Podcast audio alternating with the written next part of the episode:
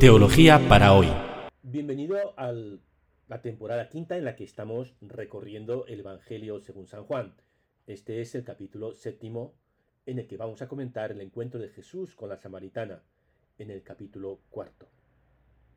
Nos saltamos los versículos del capítulo tercero en los que Jesús, o mejor dicho, Juan Bautista, habla sobre Jesús y comentamos hoy uno de los pasajes más hermosos y famosos del Nuevo Testamento, del Evangelio según San Juan, que es el encuentro de Jesús con la samaritana.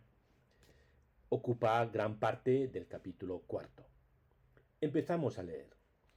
Cuando Jesús supo que habían oído los fariseos que él hacía más discípulos que Juan y que bautizaba, aunque Jesús no bautizaba, sino sus discípulos, dejó Judea y partió de nuevo para Galilea.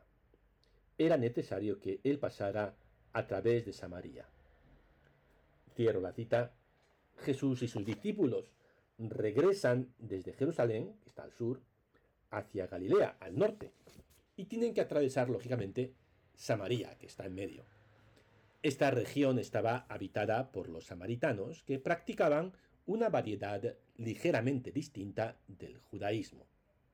Digo ligeramente distinta porque era básicamente la misma.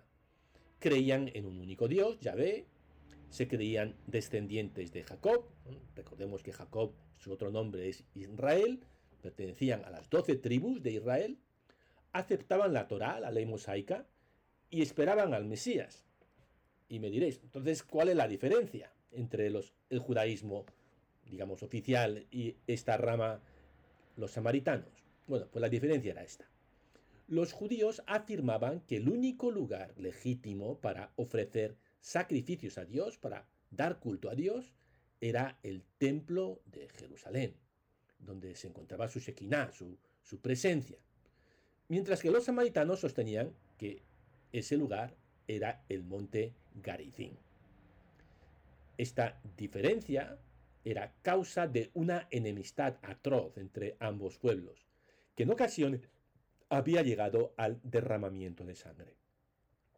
Los samaritanos eran vecinos y archienemigos de los judíos, en una rivalidad que a mí me recuerda mucho a la que los protestantes y los católicos mantuvieron durante años en Irlanda del Norte.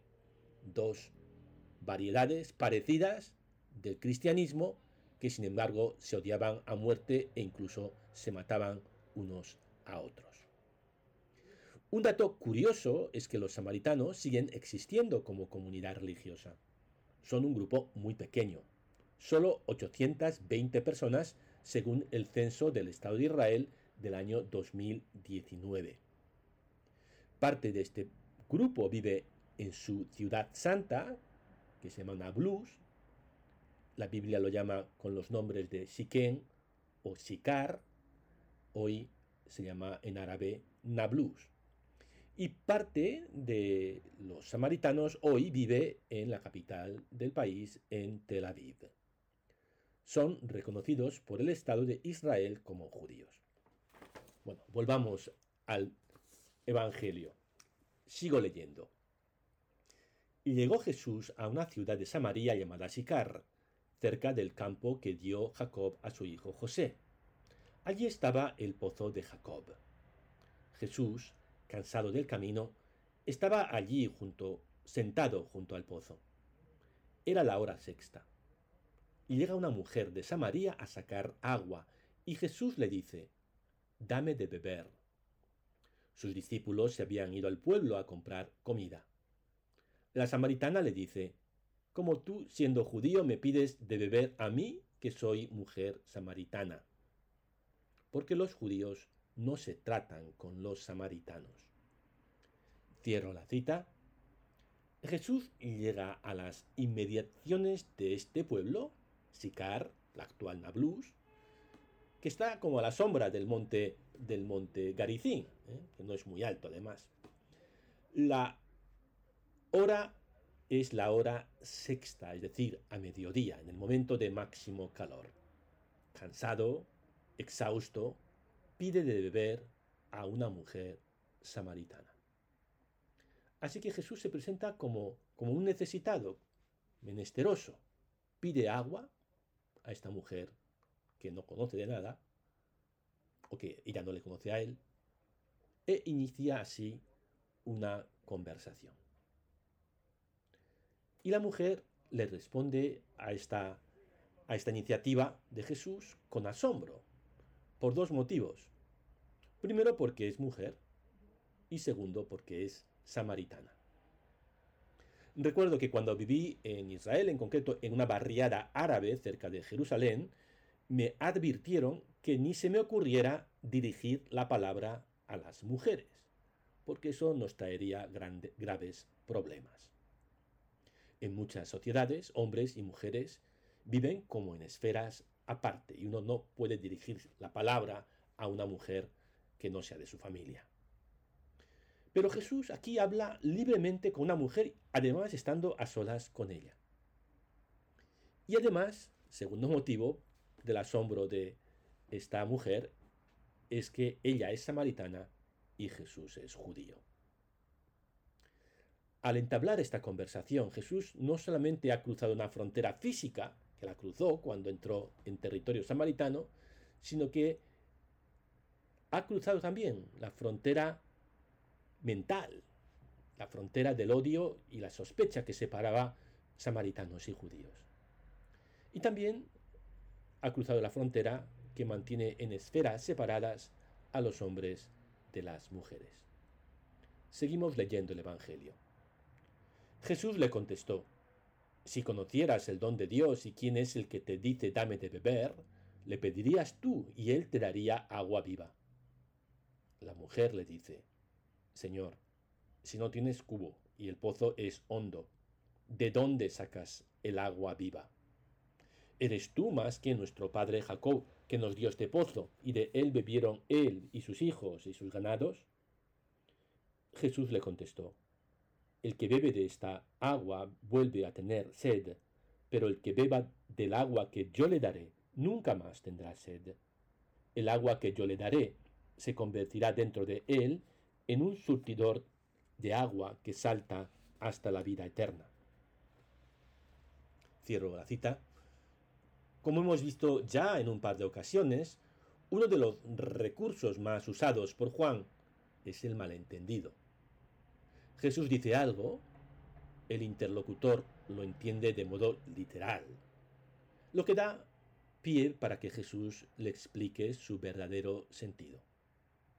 En este caso Jesús habla de agua viva y la mujer entiende agua en el sentido material. Pero Jesús, por supuesto, se refiere a otro tipo de agua.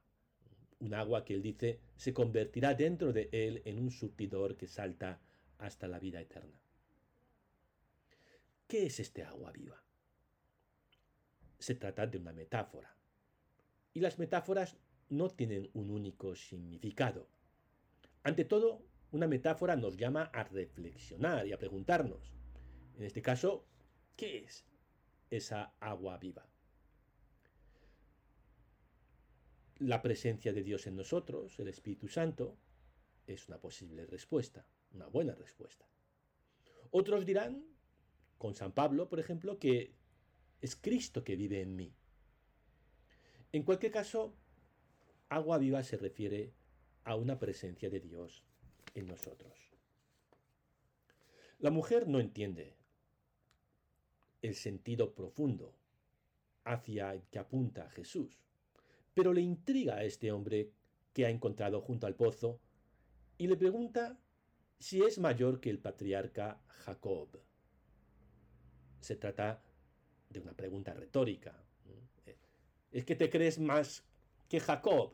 La pregunta, la respuesta que se supone es, pues no, no eres más que Jacob.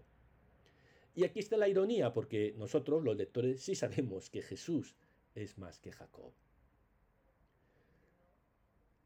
Por ahora, de todos modos, Jesús no le revela a esta mujer quién es. Escuchemos ahora a la mujer. Señor, dame esa agua, así no tendré más sed, ni tendré que venir aquí a sacarla. Cierro la cita. Ahora la mujer se abre a la posibilidad de que Jesús podría ser un taumaturgo, un hombre capaz de hacer milagros. de proveer una especie de agua portentosa de la que baste beber una sola vez para aplacar para siempre la sed. La pregunta o la, la, petición que hace es, eh, resulta cómica, ¿no? Porque refleja una incomprensión total de, de quién es Jesús y de qué agua está hablando. A pesar de que en este momento este paso que ha dado el Señor, dame esa agua, es claramente insuficiente, por lo menos ha abierto una puerta. Se ha abierto una brecha en el muro de su incredulidad. En este inicio de la conversación nos encontramos en el nivel más superficial, en el nivel de las tareas necesarias para la subsistencia, como por ejemplo ir a por agua. Cuando nos encontramos solo en este nivel, de, hacer, de hacer cosas, de, la actividad, de ganarse la vida, de ahora esto y luego lo otro, cuando nos encontramos en este nivel, y solo en este nivel, eh, todos hacemos cosas, tareas, ¿no? Nos ocupamos el día con, con actividades de trabajo para ganarnos la vida, para, para atender a las necesidades más básicas. Esto es inevitable. Pero si solo te quedas ahí, entonces te pierdes lo más hondo de la vida. Y necesitamos abrir como una brecha en esa superficie para dar un paso hacia dentro. Y esto es lo que hace Jesús. Esto es lo que le permite hacer la mujer cuando pregunta, Señor, dame esa agua. Está abriendo la puerta, está eh, eh, entrando en un nivel, o por lo menos permitiendo a Jesús entrar en un nivel que es más profundo que el de las ocupaciones cotidianas. Escuchamos lo que Jesús le dice a la samaritana. Él le dice, anda, llama a tu marido y vuelve. La mujer le contesta, no tengo marido. Jesús le dice, tienes razón que no tienes marido, has tenido ya cinco y el de ahora no es tu marido. En eso has dicho la verdad. Hemos entrado en el nivel 2, que yo no me lo imagino por encima del nivel 1, sino por debajo. ¿eh? Es un nivel más profundo que el de la superficie. Es el nivel de los afectos, el de la búsqueda de la felicidad, en este caso en una pareja, es el nivel de, de, los afectos y los desafectos más íntimos, ¿no? De nuestro padre y de nuestra madre, de nuestra pareja, de los hijos, el mundo de los afectos, que, que no es tan evidente como el mundo de las ocupaciones, está un poco por debajo, pero que es mucho más fuerte, porque es mucho más hondo en la persona. Y lo que Jesús le descubre a esta mujer es algo que ella ya sabía, que su vida afectiva es un desastre. Ha tenido cinco maridos y ahora vive con uno que no es su marido. Jesús no la juzga, no empieza, no, suelta un discurso moralizante, ni mucho menos la condena. Se da cuenta de que es una mujer herida, pero con una gran sed de amor.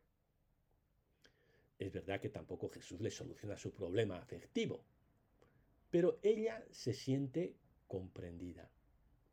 Y eso le permite pasar al siguiente nivel, al nivel más profundo, al nivel 3. Leemos el Evangelio. La mujer le dice, Señor, veo que eres un profeta.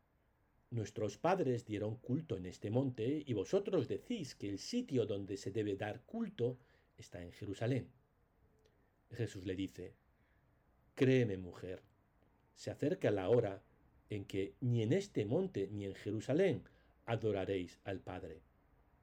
Vosotros adoráis a uno que no conocéis, nosotros adoramos a uno que conocemos, porque la salvación viene de los judíos. Pero se acerca la hora ya está aquí, en que los verdaderos adoradores adorarán al Padre en espíritu y verdad, porque el Padre desea que lo adoren así. Dios es espíritu, y los que lo adoran deben hacerlo en espíritu y verdad. Cierro la cita. La mujer reconoce a Jesús como profeta. Es un importante paso, no el definitivo, pero un importante paso.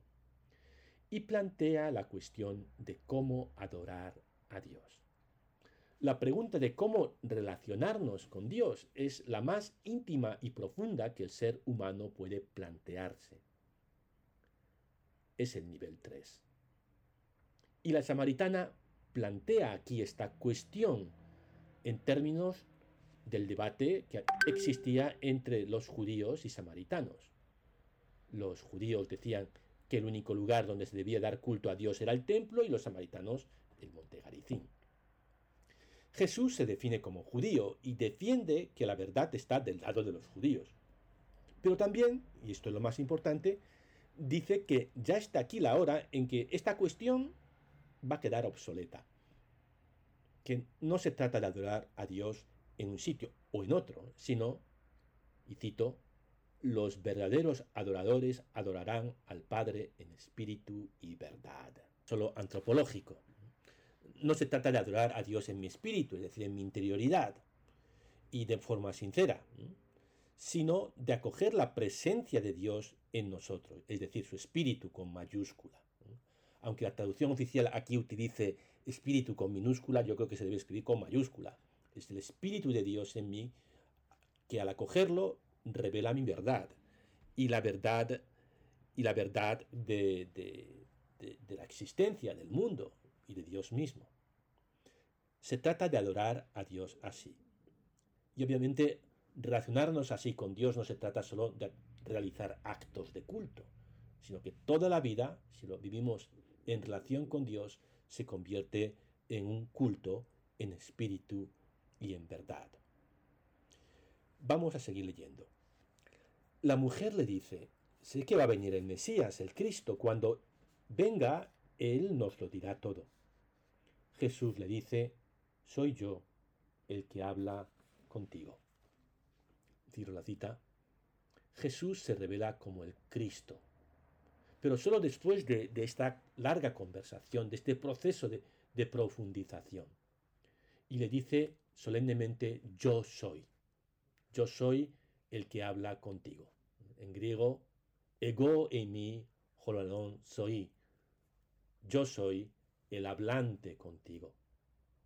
Y con estas palabras eh, solemnes termina la conversación con la samaritana. Pero no termina el episodio, el episodio continúa. Seguimos leyendo. En esto llegaron sus discípulos y se extrañaban de que estuviera hablando con una mujer, aunque ninguno le dijo, ¿qué le preguntas o de qué le hablas? Cierro la cita. Los discípulos, al igual que al principio las samaritanas extrañan de que Jesús hable con una mujer. Pero a diferencia de ella, ¿eh? que dice, ¿y cómo es que tú, que dijo, ¿no? ¿Cómo es que tú, eh, judío, hablas conmigo, mujer samaritana? expresó su extrañeza y inició una conversación. Aquí no, aquí los discípulos no tienen tanta confianza, eh, no, no se atreven a preguntar a Jesús. Sigo leyendo. La mujer entonces dejó su cántaro se fue al pueblo y dijo a la gente, venid a ver a un hombre que me ha dicho todo lo que he hecho. ¿Será este el Mesías? Salieron del pueblo y se pusieron en camino a donde estaba él. La samaritana deja el cántaro y marcha al pueblo. Ya no está controlando la relación con Jesús. Si os acordáis al principio, le dice, oye, que no tienes cubo, ¿cómo vas a sacar el agua? Eh? Yo tengo el cubo y tú no. Ahora el cubo lo deja, el cántaro lo deja. ¿no? Y es un símbolo, de decir, bueno, ya, ya, ya no necesito estar controlando ¿eh? la, la relación con Jesús. Ya tengo confianza. Cuando llega al pueblo, no llega diciendo he encontrado al Mesías no, llega ofreciendo una doctrina, sino que comparte lo que ha vivido, su experiencia, incluso sus, sus preguntas, ¿no? la pregunta final que se hace, ¿no, ¿no será este el Mesías? No dice, he encontrado al Mesías, este es el Mesías, sino me he encontrado con un señor que con el que me ha pasado esto, me, ha contado mi vida, ¿eh? me conocía muy bien, sin haberle visto nunca, y ¿no será este el Mesías? E invita a los vecinos a ir ellos mismos a conocer a Jesús, que ellos mismos hagan la experiencia de Jesús. Y mientras se dirigen hacia el pozo de vuelta desde el pueblo, eh, el evangelista nos reporta una conversación entre sus discípulos y Cristo. Leo. Mientras tanto, sus discípulos le insistían, Maestro, come. Él les dijo, Yo tengo un alimento que vosotros no conocéis. Los discípulos comentaban entre ellos, ¿le habrá traído alguien de comer? Jesús les dice, Mi alimento es hacer la voluntad del que me envió y llevar a término su obra. Cierro la cita si la conversación con la mujer giraba en torno al agua, este diálogo gira en torno a la comida. Y de nuevo, Juan hace recurso del, malentendido. Los discípulos entienden la comida material. ¿Alguien le habrá traído de comer? Y Jesús aprovecha para decir, no, no, no se trata de ese alimento, sino que Él se alimenta, es decir, Él, a Él le da la vida, a Él le da la vida realizar la misión que Dios le ha encomendado. Jesús sigue hablando, pero ahora cambia de tema.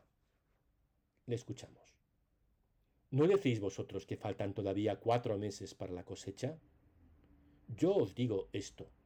Levantad los ojos y contemplad los campos que están ya dorados para la siega. El segador ya está recibiendo el salario y almacenando fruto para la vida eterna y así se alegran lo mismo sembrador y segador. Cierro la cita.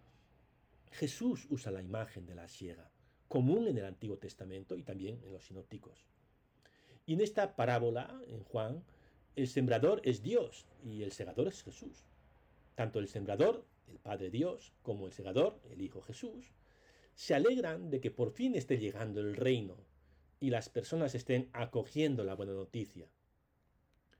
Pero Jesús sigue hablando y leo. Con todo tiene razón el proverbio. Uno siembra y otro ciega. Yo os envié a segar lo que no habéis trabajado. Otros trabajaron y vosotros entrasteis en el fruto de sus trabajos.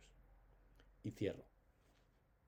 Aquí sembrador y segador no son ya el Padre y Cristo, sino que el sembrador es Jesús y los segadores los misioneros cristianos este cambio de horizonte, que ha pasado de hablar desde la perspectiva histórica de Jesús a la perspectiva histórica de los cristianos, es, es algo típico de Juan y lo hemos visto ya eh, alguna vez ¿no? en, el episodio de Nicodemo. Lo que Dios hizo con Jesús, enviarle a hacer en misión, es lo que Jesús hace con nosotros, enviarnos en misión. Y vamos con el último párrafo. En aquel pueblo muchos samaritanos creyeron en él por el testimonio que había dado la mujer. Me ha dicho todo lo que he hecho. Así, cuando llegaron a verlo los samaritanos, le rogaban que se quedara con ellos. Y se quedó allí dos días. Todavía creyeron muchos más por su predicación, y decían a la mujer, ya no creemos por lo que tú dices, nosotros mismos lo hemos oído, y sabemos que Él es de verdad el Salvador del mundo. Cierro la cita. Aparece de nuevo y por dos veces un verbo clave, el verbo meinai, permanecer o quedarse, traducido aquí como quedarse. Ya había aparecido en el rato de la vocación de los dos primeros discípulos. En aquella ocasión Jesús contestó a dos hombres que le preguntaron dónde vivía, venid y veréis.